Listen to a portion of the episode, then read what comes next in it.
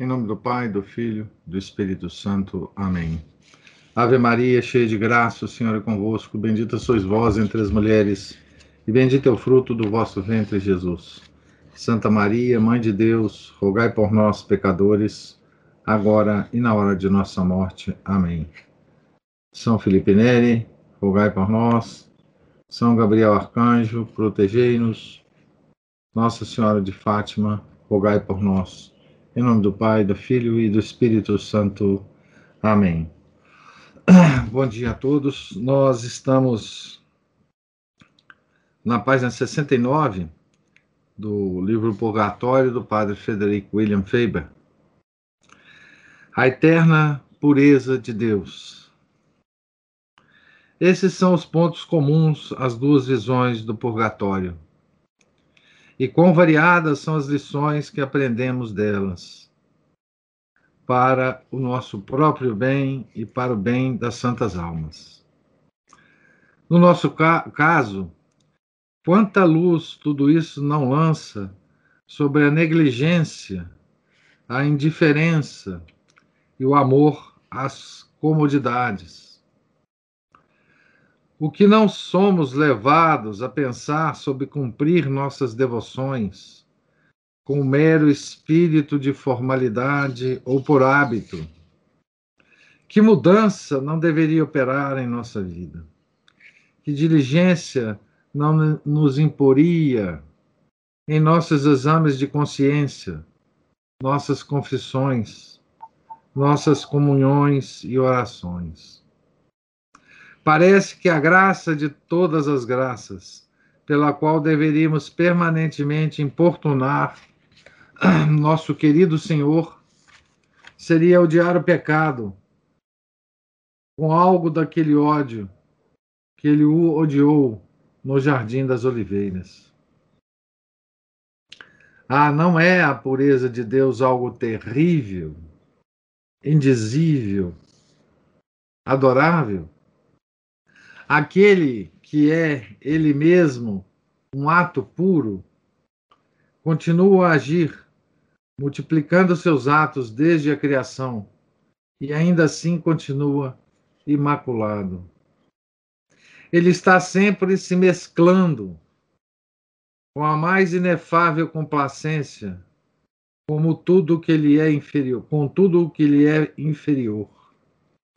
E ainda assim sem mácula ele ama suas criaturas com um amor imensuravelmente mais intenso do que a mais violenta paixão terrena. E ainda assim sem mácula. Ele é onipotente e, mesmo assim, está além dos limites de seu poder ser maculado de qualquer forma. Ele é tão puro que a simples visão dele causa eterna pureza e bem-aventurança. A pureza de Maria é apenas uma pálida sombra dela. Não, nem a própria sagrada humanidade de Nosso Senhor pode adequadamente adorar a pureza do Altíssimo. E nós somos destinados a descansar para sempre em seus braços por entre aquelas chamas da pureza incriada. Contudo, olhemos para a nossa vida. Façamos nosso coração percorrer fielmente um só dia e vejamos de que ele é constituído, de quantas intenções suspeitas, de quanto respeito humano, de quanto amor próprio e pusilanimidade. Mesmo nossas devoções são por isso tudo manchadas. E não nos parece que o purgatório, mesmo sete vezes mais quente, e durando até o dia do juízo final, seja não mais que um agradável noviciado a nos preparar para a visão do Santo dos Santos, revolta contra o pensamento do purgatório. Mas há pessoas que se revoltam contra o pensamento do purgatório. É como se fosse insuportável conceber que depois de termos do, tentado durante toda a vida servir a Deus, depois de termos conseguido o feito incrível de uma boa morte, passemos das agonias do leito de morte ao ardente, penetrante, triunfante, incomparável e duradouro fogo do purgatório. Infelizmente, meu caro, caro amigo, a revolta não ajudará ou alterará os fatos. Mas eu pergunto: você já pensou suficientemente sobre Deus? Tentou perceber sua santidade e pureza em assíduas meditações? Há um real divórcio entre você e o mundo? Que você sabe ser inimigo de Deus? Você ficou do lado de Deus? esposou seus interesses, ansiou por sua glória. Você já colocou lado a lado o pecado e a paixão do Salvador e os comparou cuidadosamente? Ah, se tiver feito tudo isso, o purgatório lhe parecerá a última, inesperada, inexprimivelmente terna invenção de um amor obstinado que está misericordiosamente determinado a salvá-lo, apesar de você. Será uma maravilha eterna, um alegre frescor matinal, alimento e bebida para sua alma. Saber que, sendo você o que é, o que você sabe que é, conhecendo Deus o que você é, ainda assim você esteja eternamente salvo. Lembre-se o que a alma sofredora disse, então, disse tão simplesmente, ainda assim com tanta força, a irmã Francisca. Abre aspas. Ah, os homens, enquanto no mundo, pouco pensam em suas faltas e o quão rigorosamente eles pagarão por elas. Aqui. Aqui tem uma nota sobre a irmã Francisca. É... Não, não é a irmã Francisca, não. Ah, é uma outra irmã. Nós chegaremos lá. Ficou, ficar revoltado pela possibilidade de ir para o purgatório? Que tolice! Pode ser que isso seja uma falsa lisonja e que você nunca seja bom o suficiente para lá estar. Porque você não reconhece sua sorte ao saber da existência do purgatório. E ninguém vai para lá, exceto os humildes. Lembro-me que foi revelada a Maria Crucifissa, aqui tem a nota sobre ela, que, embora muitos santos ainda na terra amem Deus mais do que alguns no céu, ainda assim, os maiores santos na terra não são tão humildes quanto as almas no purgatório. Não me recordo de ter lido nada na vida dos santos que tenha me causado maior impressão. Veja que é descabida qualquer indignação, pois chegam ao purgatório só aqueles que se consideram merecedores do inferno. Olha, pra, uh, quando quando eu tive contato com esse livro a primeira vez, essa foi a frase que mais me chamou a atenção de todo o livro. Hum? Pois chegam ao purgatório só aqueles que se consideram merecedores do inferno. Então, é, eu acho que o Padre Feber resume em termos assim muito práticos para nós nessa frase todo é, o livro, né? Então assim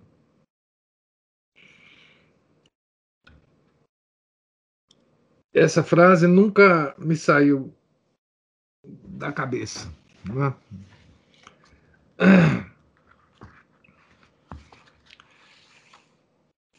É uma, fase, uma frase terrível, né?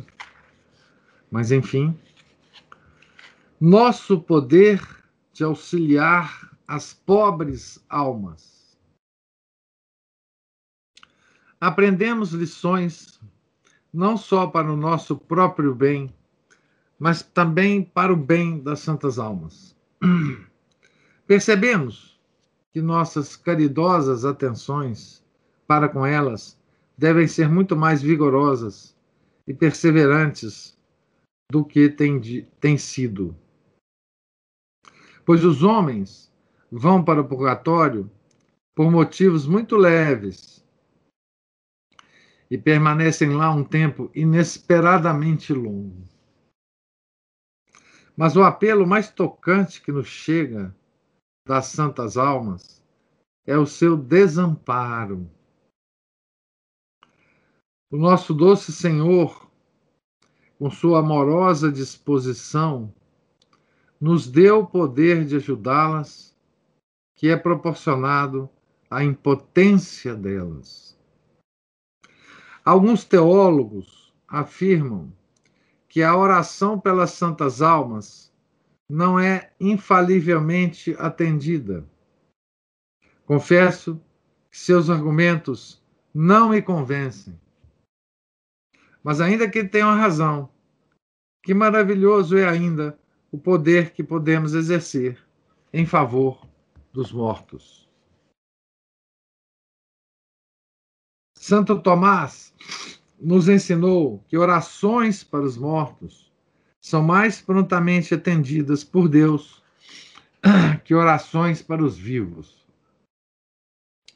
Podemos oferecer por eles e aplicar-lhes todas as satisfações de nosso Senhor.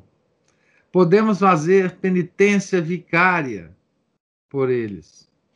Podemos dar-lhes todas as satisfações de nossas ações ordinárias e oferecer-lhes todos os nossos sofrimentos.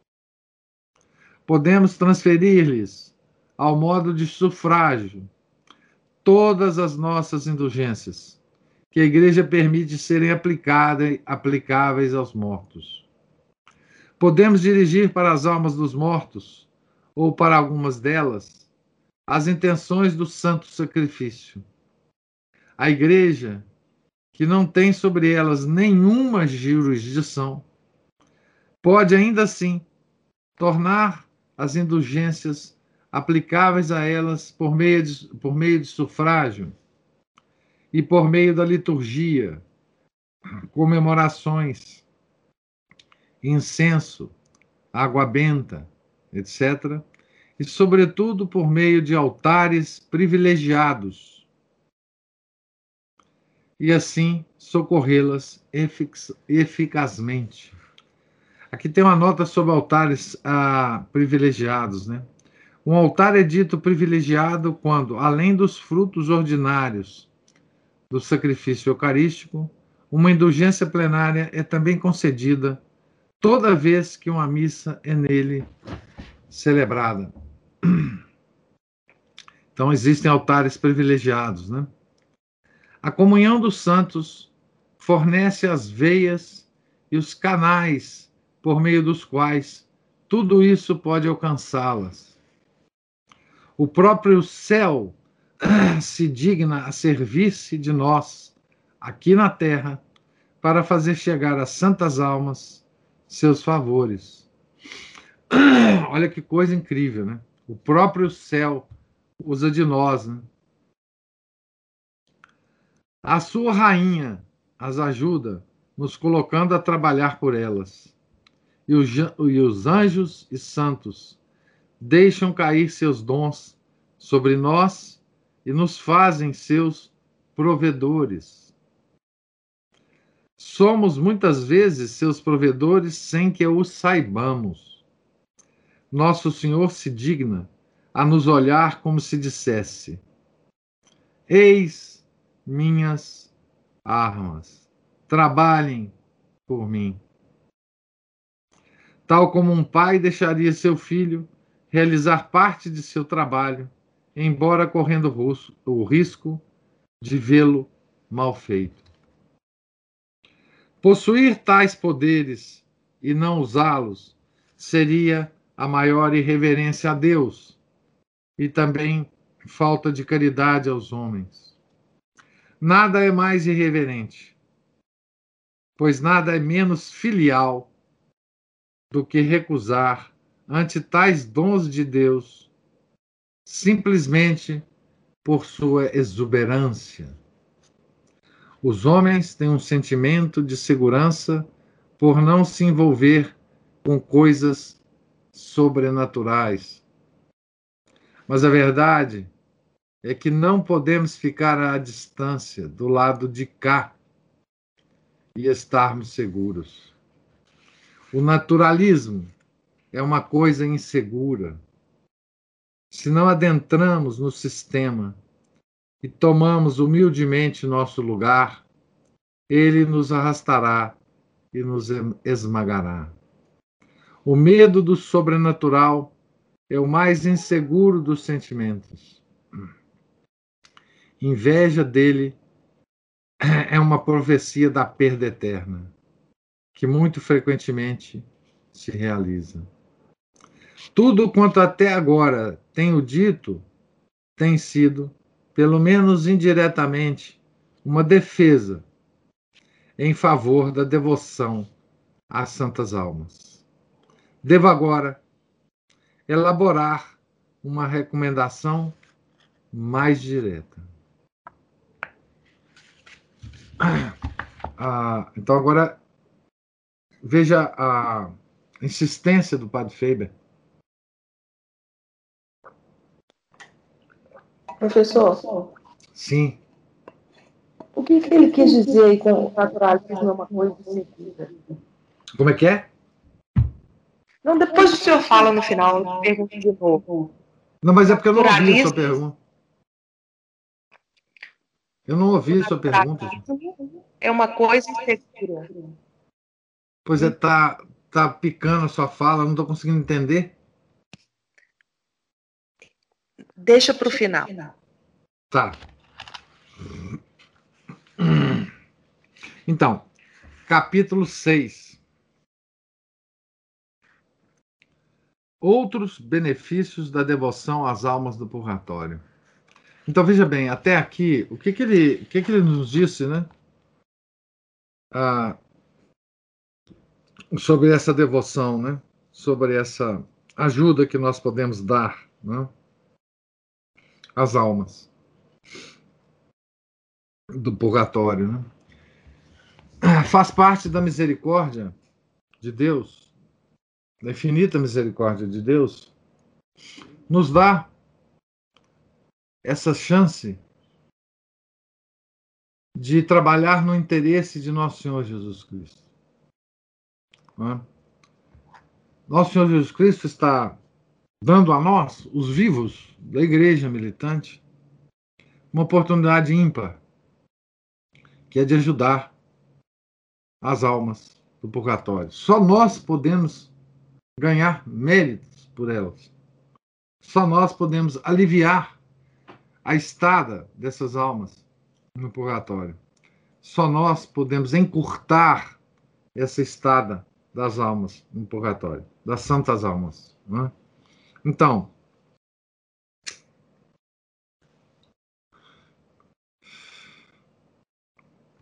o que ele está nos dizendo que isso é semelhante a um pai que deixa o filho fazer certas tarefas por ele. Né? Faz parte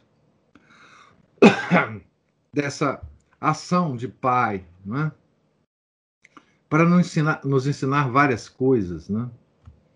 Sobretudo, nos fazer um contato com a igreja padecente que não está visível.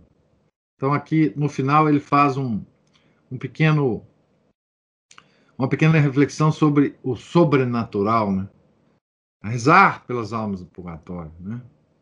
É, manter a devoção às almas do purgatório é um contato nosso com o sobrenatural. E aqui certamente ele faz essa observação, porque tem, tem pessoas que têm medo desse contato, né? se afasta desse contato, né? E ele chama isso muito bem de naturalismo, né? Que é o termo usado pelo por todos os papas quando ele condena o naturalismo, né? O medo do sobrenatural, diz ele aqui. É o mais inseguro dos sentimentos. Muita gente tem esse medo, né? Então ele chama atenção para a gente que esse medo é vai contra ah, os desígnios do nosso Senhor, né? Outros benefícios da devoção às almas do purgatório. Não é exagero afirmar que a devoção às santas almas, veja o que ele vai falar aqui, é uma espécie de centro em que todas as devoções católicas se encontram e que satisfaz nossos deveres mais do que qualquer outra devoção particular. Centro de todas as devoções católicas. Isso porque ela é uma devoção constituída toda de amor. E amor desinteressado. Se lançarmos os olhos às principais devoções católicas, veremos a verdade do que se acabou de afirmar. Consideremos a devoção de Santo, Santo Inácio à glória de Deus. Esta, se me for permitido dele assim falar, era a devoção especial e favorita de Jesus. Ora, o purgatório é simplesmente um campo imaculado para a colheita da glória de Deus. Nenhuma oração sequer pode ser feita pelas almas, santas almas, sem que Deus seja imediatamente glorificado, tanto pela fé quanto pela caridade da simples oração. Nenhum único alívio, por menor que seja, recai sobre as almas sem que ele seja de pronto glorificado pela honra do precioso sangue de seu filho e pela aproximação das almas da felicidade eterna. Nenhuma alma é libertada de sua aprovação sem que Deus seja imensamente glorificado. Ele coroa seus próprios dons nessa tão cara alma. A cruz de Cristo triunfou. O decreto da predestinação é vitoriosamente cumprido e a corte celeste conta com mais um adorador. Ademais, a glória de Deus, sua mais doce glória, a glória de seu amor, é mais cedo ou mais tarde estabelecida infalivelmente no purgatório, porque ali não há pecado, nem a possibilidade de se cometê-lo. É apenas uma questão de tempo. Todo ganho é um ganho real. Tudo que é colhido é puro trigo, sem a mistura do joio. É curioso isso, né? Porque essa última característica é, é, muito interessante, porque as almas do purgatório elas só vão para frente. Elas não, não dão passos para trás. Né? Enquanto nós aqui, nós somos um vai e vem é, interminável. Né? As almas do purgatório não. Elas não podem mais pecar. Então todo ganho delas é para que elas avancem. Avancem. Não há mais perigo de retrocesso. O perigo que nós corremos a cada segundo da nossa vida, né? Então, isto é um tributo à glória de Deus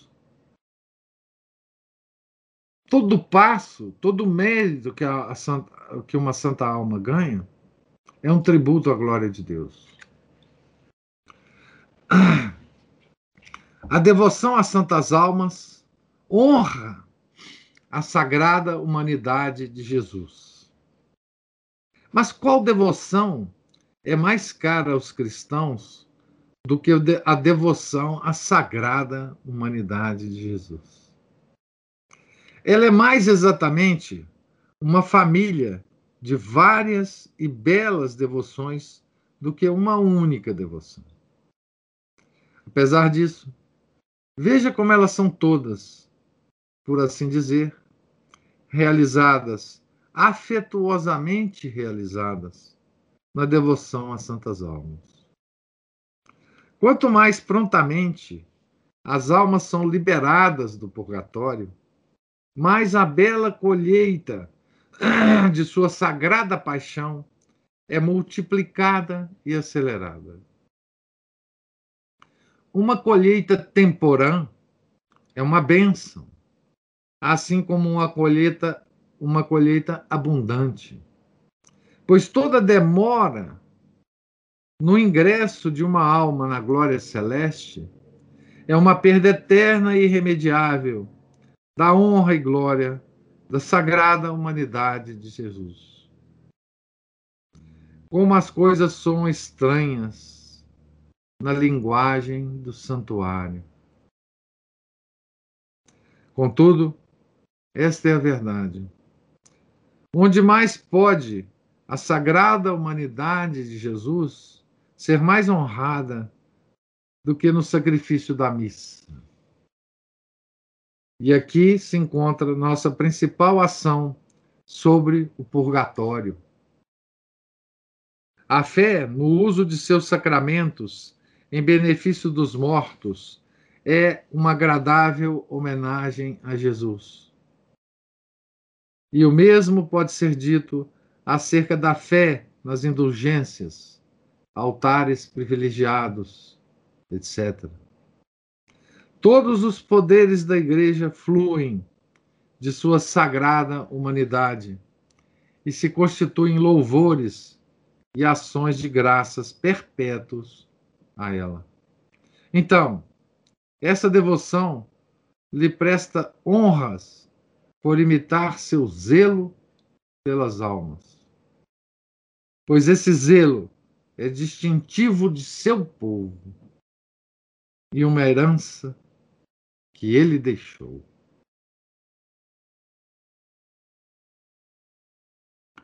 Belíssimo esse trecho, né? Belíssimo.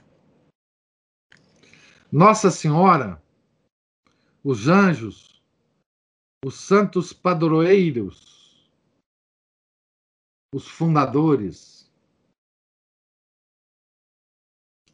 A devoção à Nossa Mãe Santíssima está igualmente compreendida na devoção às santas almas. Quer a vejamos como a mãe de Jesus, também compartilhando as honras de sua sagrada humanidade, quer como mãe de misericórdia, especialmente honrada.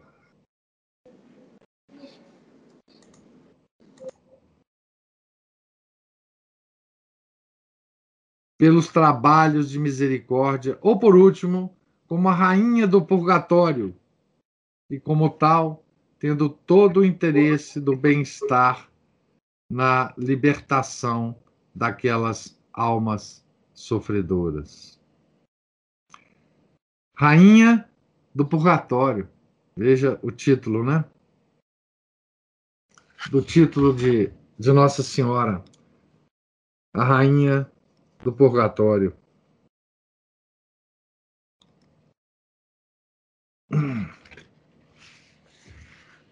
Em seguida, podemos colocar a devoção aos santos anjos, que é também satisfeita na devoção às santas almas, que continua a proporcionar o preenchimento dos tronos vacantes nos coros celestes.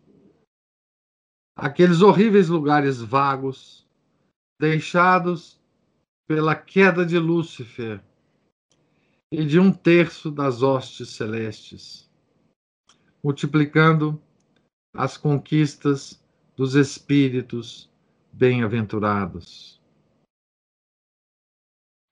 Aqui tem uma nota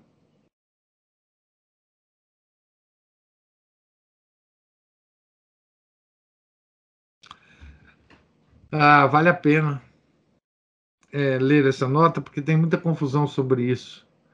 É, a nota aparece na, na, na, É a nota 19 aqui. Quando o, o padre Feber estava falando sobre a relação de Nossa Senhora com o purgatório, né? Quer como mãe de misericórdia, especi, especialmente honrada pelos trabalhos de misericórdia. Então, nesse ponto, tem uma nota aqui dizendo assim: a palavra que usada por Padre Faber é worshipped, que tem a conotação de adorada. A doutrina da igreja distingue três graus do culto, de culto. Do latim, cultus. Isso é importantíssimo a gente ter sempre em mente, viu, gente?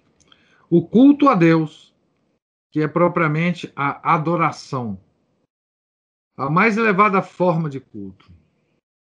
O culto aos mártires, anjos e santos, que é chamado culto de Dulia. O culto a Nossa Senhora, que por sua posição absolutamente supereminente entre todos os santos e anjos, é chamado de hiperdulia. Sem entrar em todos esses detalhes, Padre Faber, como grande teólogo que é, adiciona uma nota em seu texto, depois da palavra worshipped, que diz, abre aspas, não me abstenho de usar essa palavra como a tradução da palavra cultus. Farta experiência mostra que objetores obstinadamente repetirão suas objeções. Não importa o que façamos para aplacá-los e eles preferem triunfar no espetáculo de fraqueza do que apreciar a caridade de tais complacências. Perdemos por eles a nós mesmos sem ganhar nossos oponentes. Ele está dizendo aqui né, que é exatamente a, a, acusação que os protestantes nos fazem, né, que nós, temos, nós somos politeístas porque nós adoramos a Deus, nós adoramos a, a Nossa Senhora como uma deusa, né? Isso é uma coisa tão, tão antiga, né? Então, o tradutor resolveu traduzir por honrada, né? especialmente honrada. Podia ser especialmente cultuada também, né? Tá certo? Ah, já que eu fiz essa pausa, deixa eu ler, recomeçar a ler o parágrafo é, seguinte de novo, né? Em seguida, podemos colocar a devoção aos santos anjos, que é também satisfeita pela devo na devoção das santas almas, que continua a proporcionar o preenchimento às santas almas quando vão para o céu, né? Continua a proporcionar o preenchimento dos tronos vacantes nos coros angélicos, aqueles horríveis lugares vagos deixados pela queda de Lúcifer e de um terço das hostes celestes, multiplicando as companhias dos espíritos bem-aventurados. É de se supor que os anjos olhem com um interesse especial essa porção da igreja que se encontra no purgatório, porque ela já está coroada com seu próprio dom e ornamento da perseverança final. Mas não pode ainda gozar, como eles, sua herança. Muitos deles têm um terno interesse pessoal no purgatório. Muitos deles, anjos, né? Milhares, talvez milhões deles, são guardiões daquelas almas. E sua tarefa não está ainda completa. Então, nosso anjo fica, fica conosco, né? Milhares têm ali clientes que eles foram especialmente devotados em vida. Será São Rafael que foi tão fiel a Tobias, menos fiel aos seus clientes que ali permanecem? Coros inteiros estão interessados nas santas almas, seja porque elas devam ser finalmente a eles reunidos, seja porque, quando em vida, elas lhes tiveram uma especial devoção. Irmã Marie Denise, da Ordem da Visitação, costumava agradecer seu anjo da guarda todo dia pela graça que recebera de permanecer fiel quando os outros sucumbiram. Esta era, como disse antes, a única coisa que ela conhecia da vida passada de seu anjo ou seja, que o anjo da guarda dela resistiu a Lúcifer e não se uniu a ele, né? Tá certo? Receberam de permanecer fiel quando os outros sucumbiram. Olha que coisa belíssima, né? Todos os nossos anjos da guarda tiveram a oportunidade de se rebelarem e se unirem a, a Lúcifer.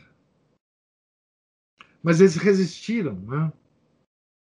E por isso hoje estão nos guardando, né? Por ordem de Deus, né? Esta era, como disse antes, a única coisa que ela conhecia da vida passada de seu anjo, que é também não é a única coisa que nós conhecemos, né? Poderia ele desprezá-la caso ela fosse, pela vontade de Deus, para o purgatório? São Miguel, como príncipe do purgatório, cuja regência Nossa Senhora lhe delegou, em cumprimento de sua cara missão, que lhe foi atribuída pela Igreja na missa para os mortos, recebe como homenagem a ele toda a caridade em favor das santas almas. E se é verdade que um coração ardente seja a prova de um coração repleto de gratidão, esse espírito impetuoso e magnificente nos recompensará um dia, de um modo próprio de um príncipe. E talvez dentro dos limites daquela sua especial jurisdição, que é o purgatório. Tampouco a devoção aos santos deixa de se relacionar com a devoção aos mortos. Essa devoção os enche das delícias da caridade, aumenta seu número, embeleza suas fileiras e ordens. Inúmeros santos padroeiros estão pessoalmente interessados nas multidões das almas. As relações afetuosas entre eles e seus clientes não apenas subsistem, mas uma profunda ternura a elas se soma por causa dos terríveis sofrimentos e o interesse mais vivo por causa da vitória alcançada. Os santos veem nas santas almas sua própria obra, o fruto de seu exemplo, a resposta de suas orações, o sucesso de seu patrocínio, a beleza da coroa construída por sua intercessão afetuosa. Ah, é claro, né? Os santos padroeiros é, ajuda cada uma daquelas almas a ele ligada, né? A estarem lá e não no inferno. Né? E a um dia estarem no paraíso, né? Então eles têm uma particular, um particular interesse nas almas do purgatório, né? Tudo isso se aplica com particular força aos fundadores das ordens e congregações. Veja o que ele fala, né? E aí a gente vai lembrar, né? De todos os fundadores, né? Os grandes fundadores, né? A começar de São Bento, né? São Bernardo de Claraval, Santo Afonso Maria de Ligório, São Domingos, São Francisco de Assis, por aí vai, né? Ah, aqueles santos aqueles fundadores são os filhos do Sagrado Coração. Eles foram concebidos em suas cavidades mais internas do coração. Foram amamentados com mais seleto sangue,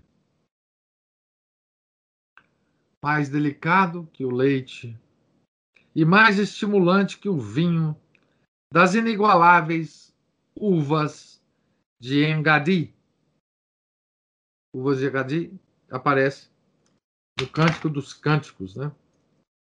É, tem a referência ao lado aí das uvas de Engadi.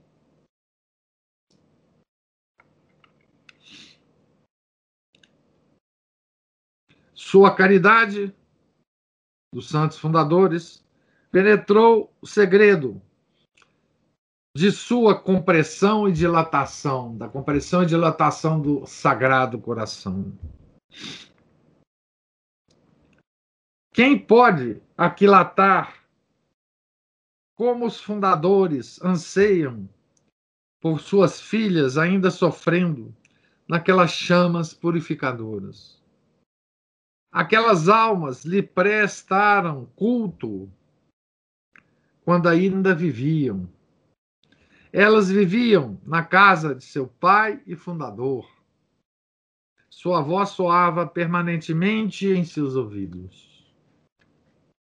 O dia de sua festa eram dias de música, alegria e luz espiritual. Suas relíquias eram sua couraça. Sua regra era para elas um segundo evangelho. Suas palavras e feitos estavam sempre em seus lábios. Seus hábitos eram-lhes tão caros quanto são as vestes de um monarca oriental para seus súditos. Ele estava com elas durante todo o dia. Elas o amavam com um amor venturoso. Louvavam-no a tal ponto que os homens se riam de seu orgulho de família. Temiam-no sobremaneira, de modo que um olhar de reprovação que caísse sobre suas almas era uma calamidade pior do que o fogo. ou a espada, ou a peste. E quando dela se aproximou a morte, seu nome e nenhum outro, exceto os nomes de Jesus e Maria, pôde suavizar a mente agitada, afastar os ataques do demônio e assim acalmar os sobressaltos e as preocupações que, mesmo não prejudicando a perfeição de nossa paciência, despojam a morte de seus inspiradores encantos.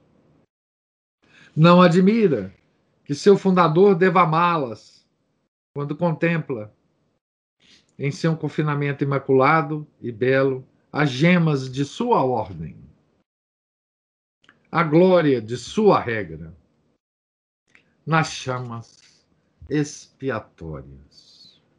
Belíssimo isso, né? Essa descrição do Padre Faber sobre os interesses, né? Os interesses é, que Nossa Senhora, os anjos, os santos padroeiros e os santos fundadores têm exatamente, especificamente, nas almas do purgatório. Quais são esses interesses?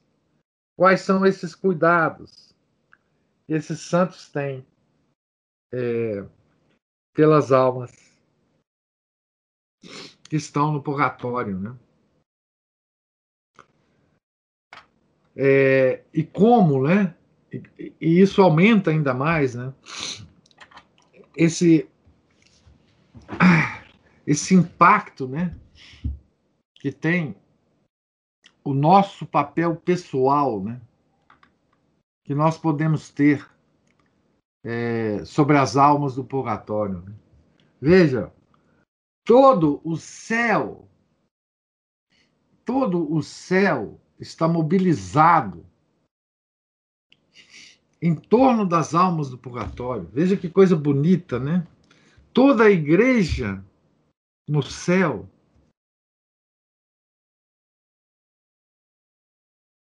está mobilizada é, em relação à igreja padecente, né? E nós aqui na militante, o que, que nós fazemos, né? O que, que nós fazemos pela igreja padecente? Todo o céu se mobiliza.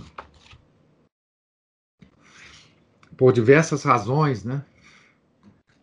Cada alma que sai do purgatório e vai para o céu é um triunfo do, do, sacratíssimo sangue de Nosso Senhor. Né? Então, o interesse de Nosso Senhor é máximo. Né? A glória de Deus, é, o interesse da glória de Deus é máximo no purgatório. Né? Porque é de lá que pouco a pouco vão saindo os santos para alimentarem né, o, o, o couro celeste. Né? Então, isso é muito belo. Essa descrição do Padre Faber é belíssima. É? Assim, em termos poéticos, ele, esse livro acrescenta demais né, ao, ao Tratado de Santa Catarina de Gênova. Né? Porque aqui, o Padre Faber é só unção, né? é só um chamado é, a nós, né? A devoção das Santas Almas, né? Então eu vou terminar por aqui, né? Nós estou, estamos na página 80 né? do livro e eu pergunto se há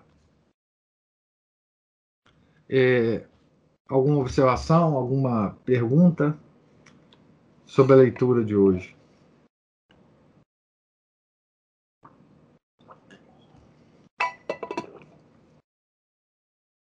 Aline está escrevendo aqui, ó. Depois que começamos a entender a beleza da igreja, faz tanto sentido. Tudo é interligado.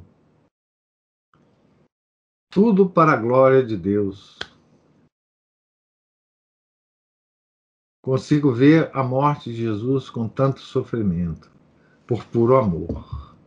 É perfeito, é isso mesmo, né?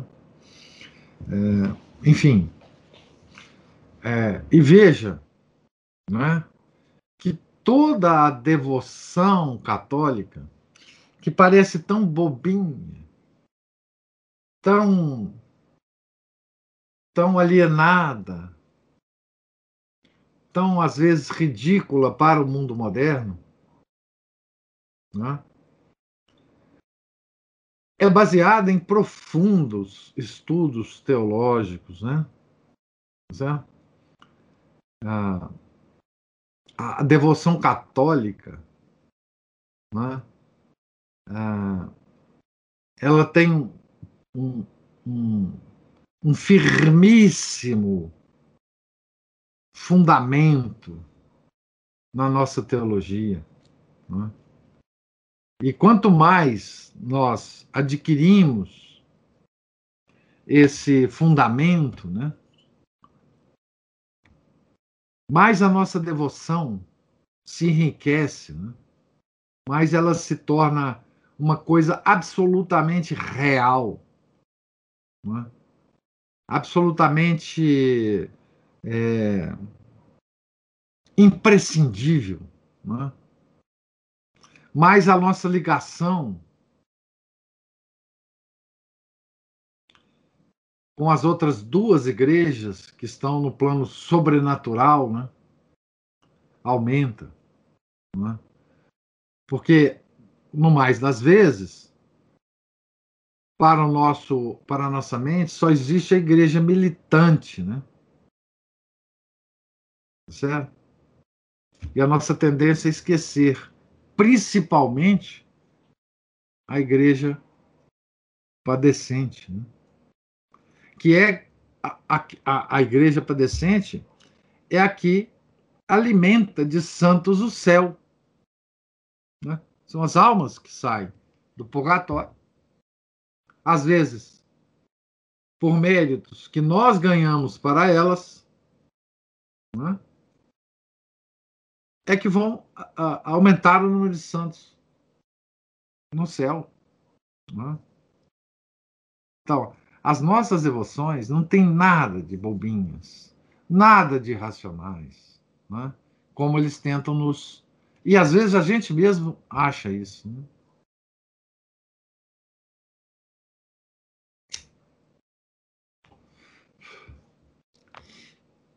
É, mais alguém tem alguma observação? A Juliana falou que eu já tinha respondido uma pergunta que eu nem sei qual foi, mas tá bom. Já que eu respondi. A Aline está digitando aí. Não é só para ver. Que livro maravilhoso. Como é que é? É mais para ver. O livro, colocou leitura. Maravilhoso. No momento que eu estou passando. Tudo ah, bom. Mas assim, para você deve ser mais mais tocante mesmo, mas ah, essa leitura, pra, pelo menos no meu ponto de vista, né, ela é tocante para todo mundo, né?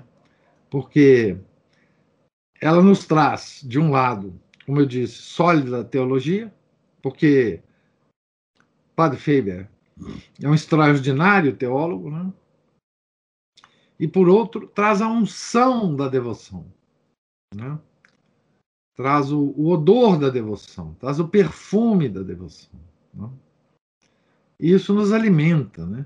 assim, é, na nossa vida diária, inclusive nas outras devoções que nós temos, né? Embora ele, ele afirme e ele acredite né, que a, a devoção às santas almas é o centro de todas as nossas devoções. Né? E, e, ele observa uma coisa muito interessante, né? é que essa devoção não é misturada né, com nenhuma com nenhuma sombra é, de uma coisa particular do, do devoto, né? Porque quando a gente é devoto de um santo, né? Por exemplo, eu sou devoto de Santo Antônio, porque minha mãe me pôs o nome do santo e era muito devota de Santo Antônio. Eu me dirijo a Santo Antônio é, normalmente com muitos pedidos, né? Claro, a igreja permite isso, né? Mas eu encho o saco de Santo Antônio, sabe? No caso da devoção a Santas Almas, a devoção é por, puro, por pura caridade, né? sem esperar nada delas, no intuito apenas de, de interferir por elas, de, enfim, de causar algum alívio para os seus sofrimentos, né? Então, essa devoção é uma devoção de pura caridade, né? pura caridade. Né? Então, é, por isso que ele diz, né, que, é, que do ponto de vista dele, é, é, é, o centro de todas as devoções. E a partir das almas é, do purgatório é que gira todas as nossas devoções. Vocês vejam é, que coisa impressionante, né? A gente reza sempre para que Deus nos dê a perseverança final, né? Nós estamos sempre em risco de perder a perseverança final. Pois bem, essas almas, elas obtiveram isso, né? a perseverança final. Não? Então, isso é uma coisa tão extraordinária, né? É...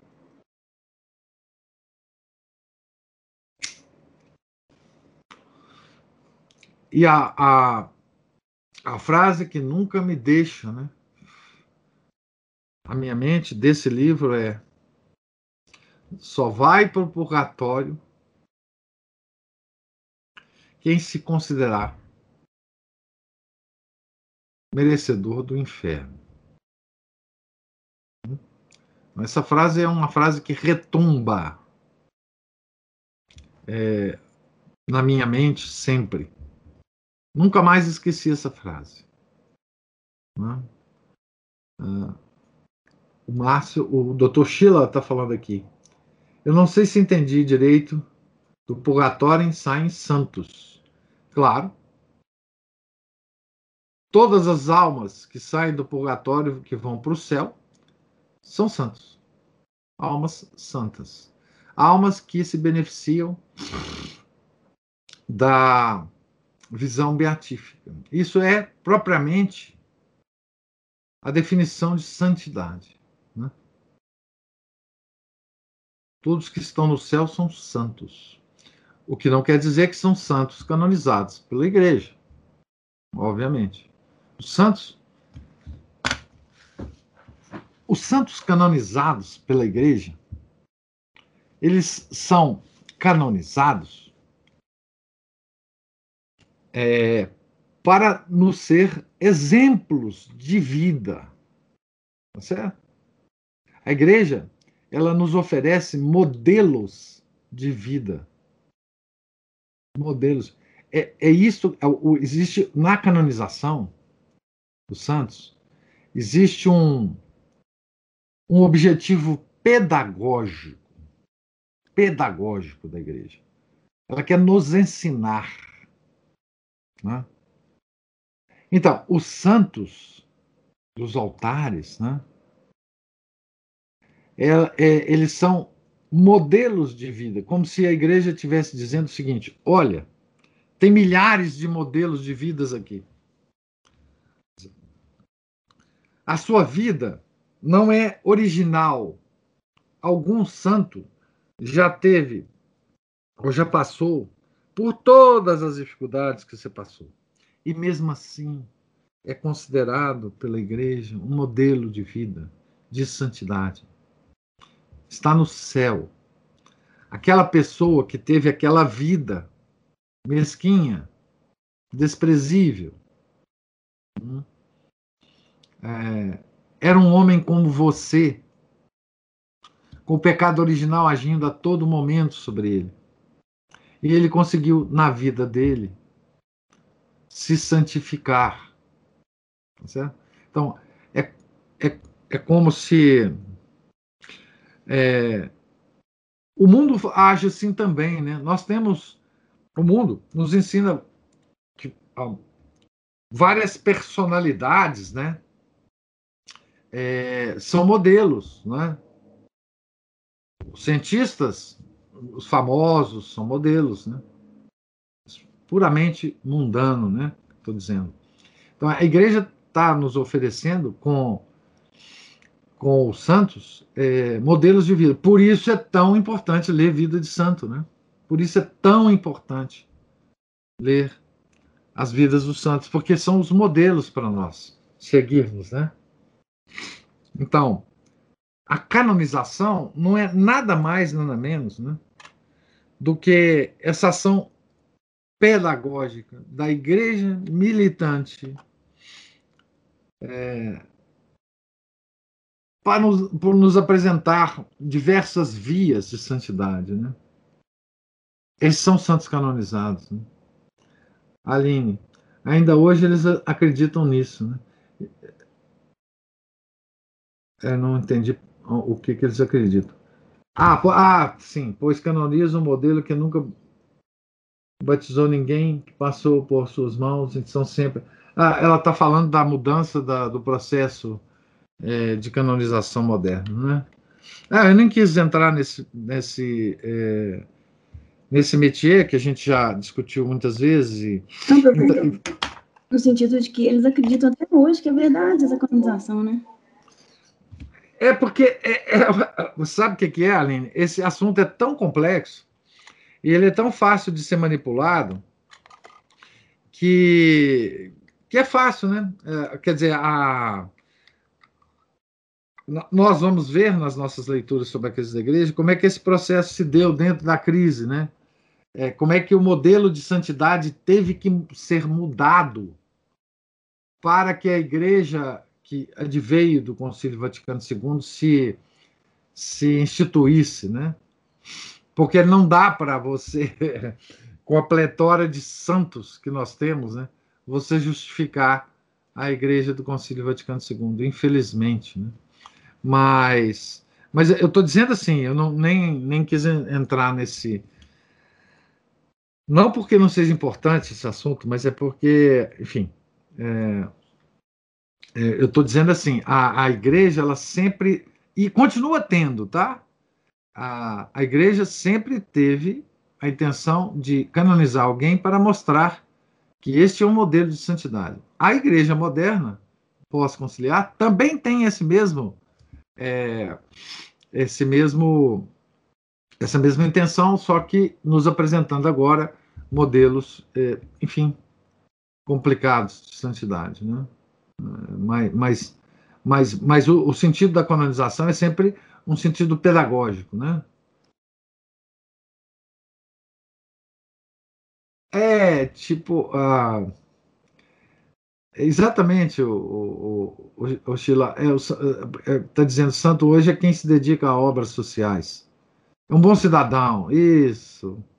É um bom cidadão. Alá, alá Revolução Francesa é, é, um, um gentleman, é um, um cara educado, né? um cara é, é, ponderado, um cara calmo.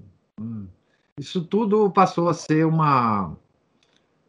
envolver a pessoa com uma aura de sensidade. Né?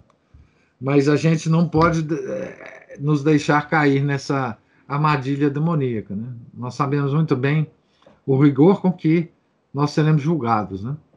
Então, não caiamos nessa conversa fiada, né? E, e enfim, é, pelas leituras que, que o, pelo, pelo texto do Padre Feber, nós já sabemos que isso aí é conversa fiada, né? Então, é, nos acautelemos, né? É, com relação a isso. É muito difícil, viu? O mundo hoje ele tem tantas, tantas arapucas para a gente cair, que é uma coisa impressionante. Né? Nós precisamos estar sempre bastante alertado, alertados para isso, né? Mais alguma observação? Então, é, tenham todos um santo dia. Deus lhes pague a paciência, a audiência, né? E vamos rezar para São Gabriel, né? Nos proteger dessas loucuras do mundo, né? É, amanhã, se Deus quiser, nós retornaremos à página 80. Né? Continuaremos a leitura. Fiquem com Deus. Em nome do Pai, do Filho e do Espírito Santo. Amém. Ave Maria, cheia de graça, o Senhor é convosco. Bendita sois vós entre as mulheres, e bendito é o fruto do vosso ventre, Jesus. Santa Maria, Mãe de Deus, rogai por nós, pecadores, agora e na hora de nossa morte. Amém. São Felipe Neri, rogai por nós. São Gabriel Arcanjo, protegei-nos. Nossa Senhora de Fátima, rogai por nós. Em nome do Pai, do Filho e do Espírito Santo. Amém.